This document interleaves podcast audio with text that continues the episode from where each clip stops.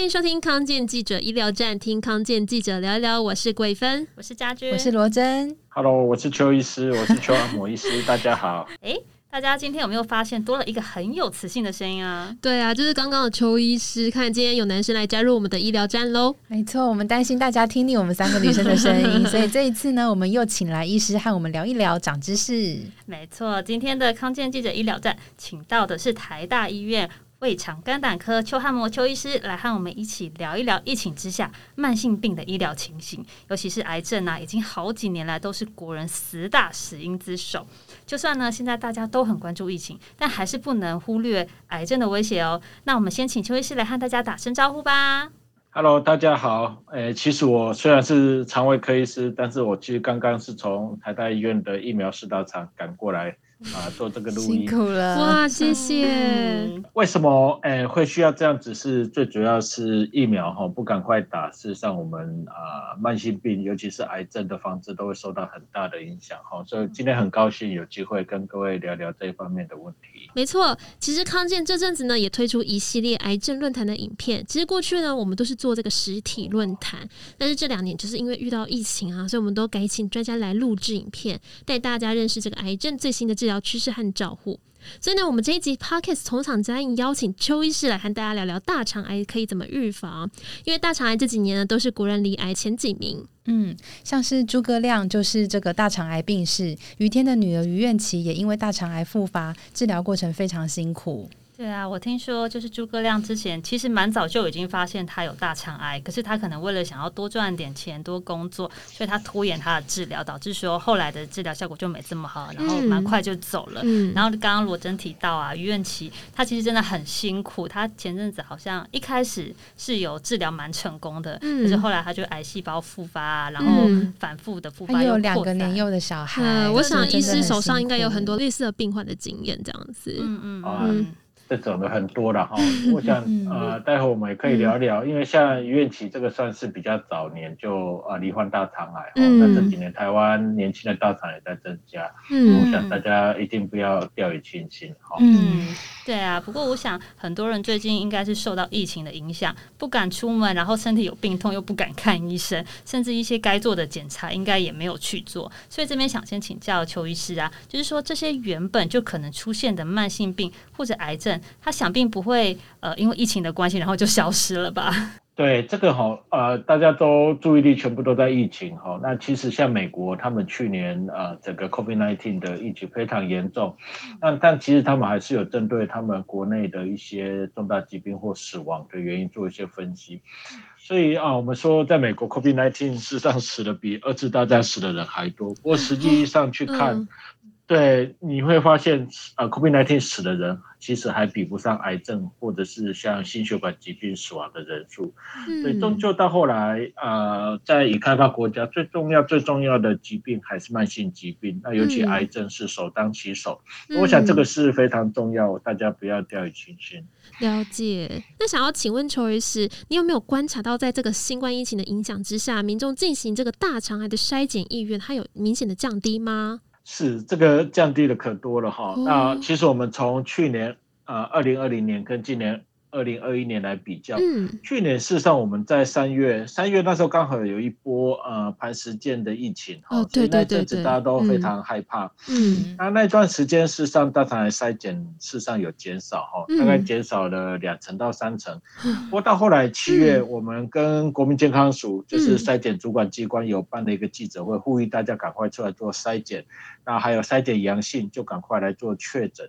所以后来有拉回来，所以去年的呃筛检的结果基本上跟二零一九年来比较，实际上没有差太多哈。嗯。但是今年这一波疫情就非常非常的严重哈。嗯、那各位如果记得五月十九号我们宣布三级警戒之后，嗯，那那个呃每天都是几百个几百个在报确诊哈。嗯。所以啊、呃、这段时间几乎我们的大肠癌筛检几乎要呃跌破。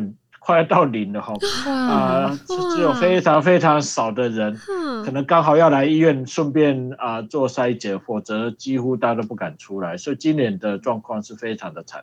哇塞！对啊，就是呃，我这边可以分享一下，因为我前阵子就是采访到求医师这个议题，嗯、然后我有去跟呃卫福部这边调资料，政府有补助四大癌症筛检，包括大肠癌、乳癌、子宫颈癌还有口腔癌。但呃，去年上半年疫情一度比较紧张，就是刚刚邱医师提到的，嗯、那时候国健署就有统计啊，光是去年六月这一个月，四大癌症的筛检总量就已经比往年同期下降了一成五左右哦。嗯，资料虽然看起来今年上半年的筛检人次比去年同期有多出大概六万人次，嗯、不过因为国健署还没有统计今年上半年单月的筛检人次，所以我们在想，有可能是这波疫情爆发之前，也就是一到四月的筛检情况可能还算踊跃，可是五月之后的状况可能就不一定这么好了。嗯嗯，五月非常的惨哦，五月跟去年比起来，大概就少了两三万人，六月更惨，六月六月大概少了十万人次，七月如果再少十万，大概这三个月。我们大概就少了二十二、二十三万人次的一个筛检，这是非常可怕的哦。那医师，如果说真的拖延到检查的时间的话，会有什么样的影响吗？会不会说呃差个几个月、半年，然后检查出来的癌症级别就不一样啊？对对，这个哈、哦、筛检的部分，因为呃国人如果五十岁以上，平均一千个人就会有两个到三个是大肠癌，那所以你如果少了十万人，你就可以想想看到底。啊、呃，有几百个大肠癌，因为这样子没有被我们侦测到，这是一个哈。嗯。那第二个是粪便潜血检查阳性，一般我们是建议半年内就要赶快做大肠镜的确诊。嗯。那有呃找到癌症就赶快治疗。那过去我们看，如果你可以在半年内哈，那大部分其实三个月内，国内大概三个月内，大部分的人都会大肠镜都会做完。这里面大概零期一起的大肠癌占所有大肠癌大概是六成。嗯。可是当你呃做大肠镜的时间拖拖太久，如果拖到啊九个月、十个月以上。那这时候呢，零期一期大概就只会剩下百分之四十，嗯，那剩下的不是不见，剩下是变成二期以上。天哪！所以在等待的过程中，事实上癌症一直在进展，所以这也是为什么我们会非常啊忧心忡忡的地方。嗯，哎，可是那医生，这个一二三四期的大肠癌，它的存活率有什么差别吗？哦，差别可大哈，零期几乎百分之百会存活哈，那一期的话大概也有百分之九十三、九十四，但是到二期就会掉到百分之八十，嗯，那三期大概就掉的更低哈，大概可能到百分之五十、六十，那到第四期存活率就掉更多哈，大概只有百分之十几，所以这个差别就一个呃像瀑布似的一直在下跌，嗯，所以我们就非常担心说原先。啊，不是不是癌症的变成癌症，哈，那还不打紧。嗯、原先是早期癌可以根治的，嗯，搞到后来开刀完还要化疗，化疗完还不能保证存活，嗯、这个才是最大的问题。没错，嗯，这样听起来早期筛检啊，真的非常的重要。不过，我想听众朋友应该也很想知道，除了定期筛检之外，还有没有什么其他的方法可以预防大肠癌呢？是。那我们常常在讲大肠癌啊，筛检当然是可以亡羊补牢，意思就是说你有不好的生活习惯啊，至少我们筛检可以帮你把癌症在早期把它找出来。但其实回归到啊原点，我们还是要啊去强调，呃，好的生活习惯其实才是啊预防大肠癌最好的方法。嗯，啊我们过去看大概就是啊大肠癌很重要的危险因子，第一个就是啊抽烟好。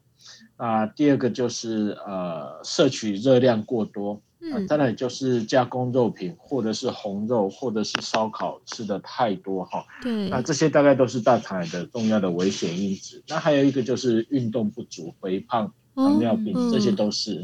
那我们把这个话题讲回来哈，那请问一下邱医师，大肠癌它到底会有什么样的症状？我们可以早期发现呢？因为其实很多人呢、看到像血便呢、啊，就以为是痔疮，就是可能会轻忽这件事情。那我们有办法做区分吗？啊，的确啊，出血哈，大便有血，这个是所有的症状里面最需要啊小心看待的哈。嗯，那有痔疮不代表你绝对不会得大肠癌。嗯，但是话说回来，如果大肠癌你希望可以早期诊断或发现的时候，啊、嗯，那你就要去好好思考一下早期大肠癌到底有没有症状。但很不幸的，早期大肠癌百分之九十是没有症状的。哦，所以我们会说早期大肠癌最常见的症状就是没有。有症状，嗯，所以你如果要靠症状来决定你要不要去做筛检，嗯，这是非常非常危险的一件事情。哦，了解。呃，意思就是有些人会说你排便习惯改变呐、啊，以前便秘或以前腹泻后来没有了，这个通常是已经比较晚期的症状吗？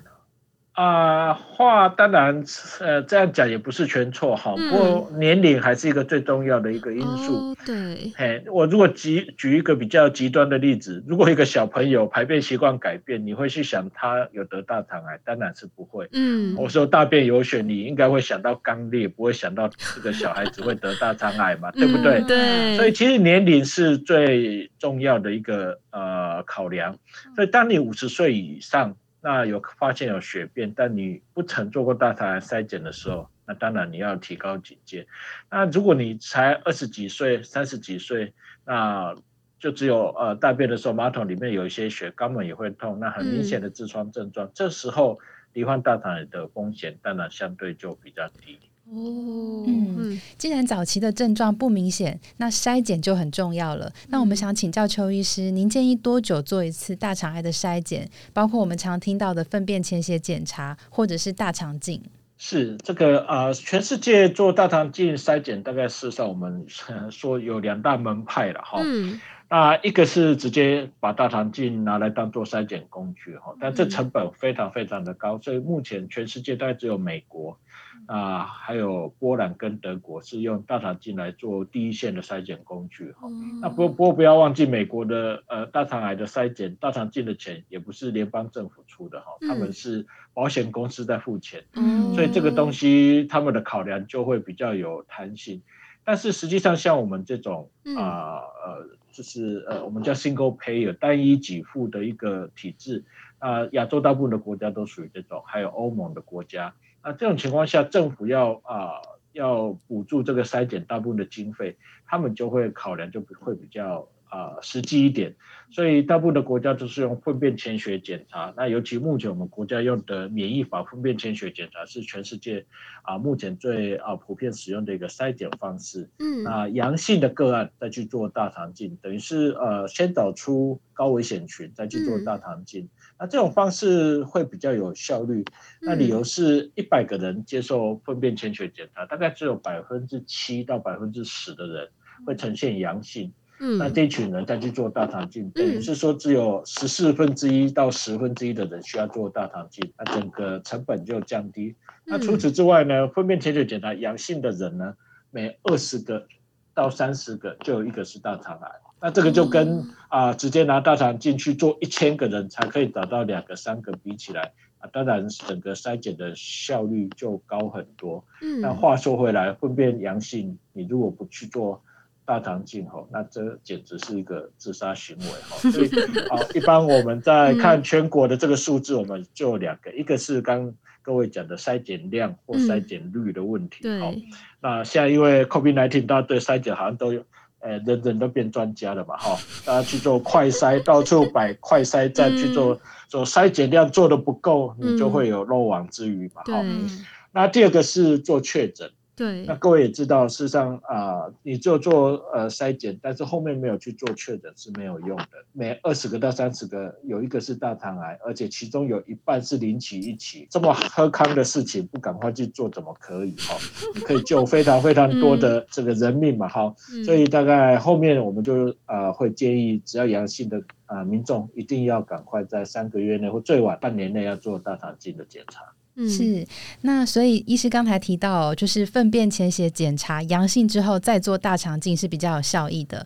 那邱医师可不可以再帮我们补充一下，粪便潜血检查它的对象是谁？然后多久做一次？那第二件事情是，现在非常多的就是健检诊所有自费的大肠镜检查，那都是不必要的吗？哦，OK。那首先粪便潜血检查，目前我们是啊、建议是两年做一次的哈。那这个当然我们的呃两年也不是随便定出来。那一颗大颗的息肉要变大肠癌哈，不管零期或一期，大概平均大概需要三年到四年的时间。那所以我们抓两年，我想是足够的哈。那再来是呃，我们的对象是目前五十岁到七十四岁，这个也跟全世界大部分的呃筛检计划、筛所有国家的呃筛检的方式是一样。那理由是因为五十岁之后大肠肿瘤的呃风险会有一个非常明显的增加。嗯。那但是如果行有余力，你自己呃口袋够深的人，你如果想直接跟美国一样，直接拿大肠镜来做筛检的呃方式。这也是可行的哈，嗯，那但是那个就不需要每年或每两年做一次，完全不需要哈，因为大肠镜它除了癌症之外，它连癌前病变，就是所谓的呃腺瘤性息肉，它也可以找得到，而且可以当场把它切掉。所以一般来讲，如果大肠镜做完完全正常，目前啊、呃、美国他们是建议十年再做一次就好。那我们在台湾的话，如果呃你做完大肠镜之后正常，我们建议在五年到十年中间再做下一次就可以。那至于有息肉的人，我们就要看息肉的大小，或者是息肉的数目，或是呃息肉切下来病理化验的结果。可以跟各位报告一下，就是说我们从二零零四年啊。呃国民健康署开始做全国的大肠癌筛检之后，那有做粪便潜血检查筛检，至少做一次的人，跟从来没有做过的人比起来，那大肠癌的死亡率大概相差了百分之三十五。所以我们常常会说。啊、呃，这个呃，无遮无波比了哈。那我想再另外请教，您刚刚提到余愿琪是一个比较特殊的案例，像他这么年轻，然后好像生活习惯也很好，然后又有运动，那他为什么还会罹患大肠癌？而且他的治疗情况好像蛮辛苦的。是是。那但治疗情况辛苦，就跟他被诊断时候的区别，就几乎已经决定他治疗会不会辛苦了哈。嗯。所以如果没有记错的话，事实上于小姐她被诊断的时候，应该她的区别就不是早期癌，所以后面会有复发，那必须要反复，不管是手术也好，或是化学治疗、标靶治疗，我想这个大概都在啊。预想之中，然后，那至于他的生活习惯好不好，我是没有很清楚，不过听起来好像是还不错哈，好像也没有什么不良的习惯，嗯，所以这个回过头来我们来讲生活习惯还是非常重要，尽量吃食物的原型，尽量吃新鲜的蔬果，啊，尽量吃一些啊、呃、所谓的比较不会发炎的食物哈，我们现在有所谓的比较不会发炎的食物，因为发炎就会让你的呃。动脉硬化会造成你的新陈代谢异常，会造成肥胖，造成某些癌症的发生。所以我想，大概回过头来还是回到我们的啊、呃、日常所摄取的东西跟生活习惯。我想这个大概是啊、呃、造成现在年轻的大肠癌啊、呃、变多的很重要的一个原因，恐怕不是一个单一原因。嗯，医师，您作为大肠癌的专家、筛检的专家，您可不可以简单跟我们分享您一整天的饮食跟生活习惯大概是怎么样呢？啊，这个其实当然有些好的可以跟你们分享哦，可是每天下班时间都已经很晚哈，其实不应该再吃东西哈。不过啊，我想还是 提供一些好的生活习惯，哎，给各位哈，各位就不要管我吃什么。不过一般好啊，我们会建议呃一天三餐吃东西的分配还是晚餐的呃量要少一点哈，因为晚上你摄取过多的热量。呃，会比较容易发胖，或比较容易造成一些身体的一些免疫反应哈、嗯。所以啊、呃，可以的话，你的热量尽量多分配在早餐跟午餐好。那第二个是呃，你的碳水化合物的摄取要少一点，你蛋白质的来源不要太多是来自红肉好。那这个事实上是还蛮重要的。那再来就是多摄取一些深海鱼类啊、呃，或者是呃像这个呃。我们刚刚也讲到抗发炎的食物，哈，那包括呃这个菇类，好，那像蘑菇啊、香菇这一类，那或者是呃水果来讲，就是像葡萄，哦，食物来讲，大概就地瓜，这个呃花椰菜，或者是姜黄，哈，这些东西大概都是我们所谓的非常强的抗发炎的食物，这些都可以减少大肠癌的发生。所以你吃东西的时候，那尽量注意有没有新鲜的蔬果哈，或者是刚刚讲这些啊比较可以抗发炎的食物。那再来就是运动，我们发现运动是非常重要哈。那我自己每天上班前都一定会去运动，然后才才来上班哈。那呃，这个运动很重要。我们过去在做过健康检查，发现有息肉的呃民众，如果啊、他即便他以前没有运动的习惯，但是在做完大肠镜发现有息肉，息肉也切掉之后开始好好运动的人，比起那些切完息肉还是继续啊、不运动的人比起来，将来会再长出另外一颗大颗息肉的风险会低很多哈。所以运动可以降低身体的免疫反应啊、它可以。呃，促进某些身体比较好的细菌在肠内增加，那这些无形之中大概都会呃减少大肠癌的一个发生。好，那当然睡眠要充足的哈，但是我的睡眠实际上没有很多的哈，所以这个我不想跟各位分享。那我其他其他大概我想大概就是呃刚讲的不要抽烟哈，这抽烟是绝对不好的事情。那自己的体态最好注意一下。啊，每个礼拜两个一两次的体重，如果你的体重开始有点在啊偏的，有点偏的，那你就要赶快把它矫正回来。我想这个是非常非常重要。嗯嗯，OK，好，那今天真的非常谢谢邱医师来到我们节目，和大家聊了这么多。那医师最后有没有什么要给听众朋友的提醒或建议呢？好。那大家不要以为啊自己家里没有人罹患大肠癌，你就一定不会得大肠癌哈。我们大肠癌有百分之七十的人，他是他们全家第一个得大肠癌的人哈。所以大肠癌真的已经非常非常的多哈。所以呃各位年龄到了一定要去做筛检哈，否则不必。